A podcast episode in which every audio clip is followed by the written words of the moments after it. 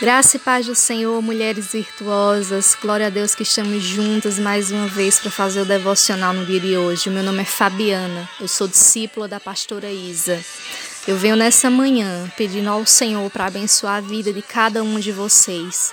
Diante de um momento tão difícil em que nós estamos vivendo, né, nós pedimos a Deus que venham trazendo proteção a vocês e aos seus. Viemos orando também, Senhor, nessa manhã pelo nosso Brasil, né, pelo nosso mundo.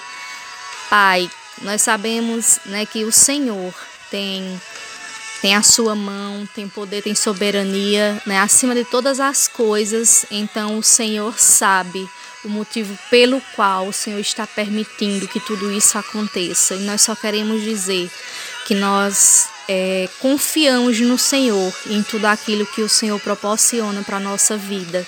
Né, que tudo que venha seja para o nosso crescimento em Ti. Em nome de Jesus. Minhas amadas, hoje nós estamos. É, vamos meditar sobre a misericórdia do Senhor né, no nosso livro de Salmos. É, o nosso salmista Davi, no capítulo 5, ele fala assim diante do Senhor, versículo 7. Porém, eu, pela riqueza da tua misericórdia, entrarei na tua casa e me prostrarei diante do teu santo templo no teu temor. Minhas amadas, Davi, ele vem ali se prostrando, né? Porque quando nós nos prostramos diante de alguém é porque nós reconhecemos a sua autoridade. E Davi ele reconhece a autoridade de Deus e diz que se prostra, né, diante do, do templo, né, do Senhor no temor do Senhor, porque também nós só tememos alguém que nós respeitamos. E Davi, ele vem se colocando com respeito diante de Deus, né? Ele vem dizendo que ele conhece, né, a, a, a riqueza que ele que ele conhece a riqueza, ele sabe que Deus, ele é rico, ele é abundante em misericórdia, né, para com ele. Então, primeiro ele reconhece a sua grandiosa misericórdia. Já no, no capítulo 6, no versículo 2, ele diz assim: Tem compaixão de mim, Senhor, porque eu me sinto debilitado. Sara-me, porque os meus ossos estão abalados. Davi ele faz uma oração nesse momento diante do Senhor, colocando, né, ali as suas fraquezas diante de Deus.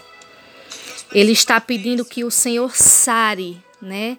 Então, o processo de sarar, meus amados, é para alguém que está né, necessitando de cura sobre algo. E muitas vezes nós nos colocamos como Davi, né, na presença de Deus, e nos, nós dizemos assim: Senhor, eu não estou aguentando mais, eu estou debilitada, eu estou abalada. Quando ele diz que seus ossos estão abalados, é porque o seu ser está abalado. E é muitas vezes assim que nós nos encontramos. Quando nós dizemos: Senhor, já não consigo mais dormir. Né? Tem misericórdia, Senhor, porque eu nem consigo orar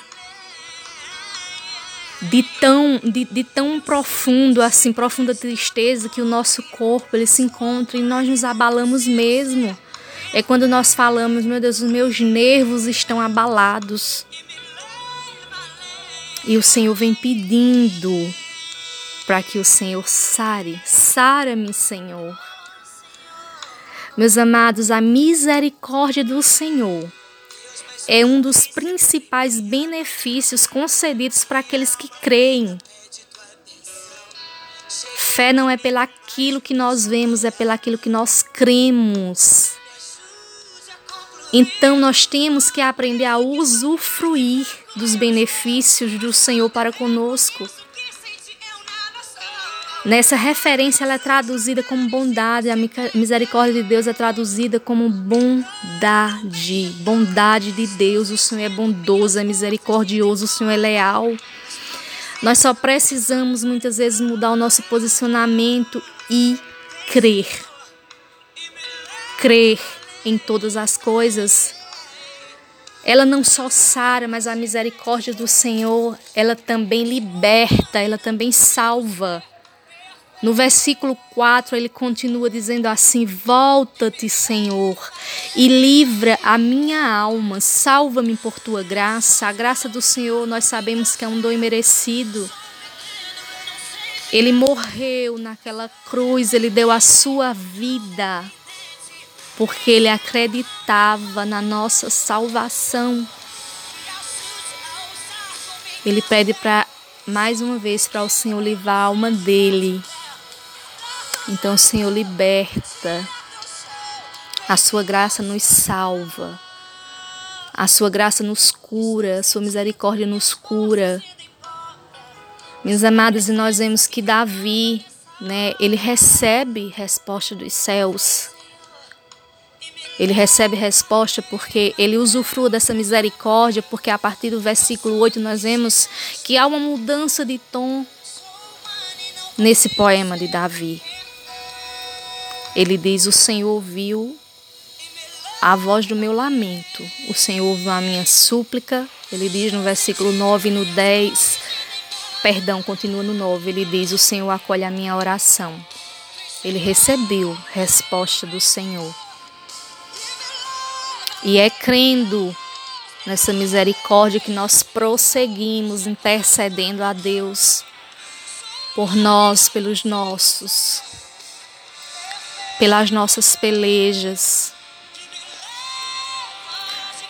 Não é sobre mim, sobre você que nós estamos falando, é sobre um Deus abundante, sobre um Deus misericordioso, sobre um Deus que oferece a sua salvação, para que um dia eu e você possamos viver na glória junto com Ele.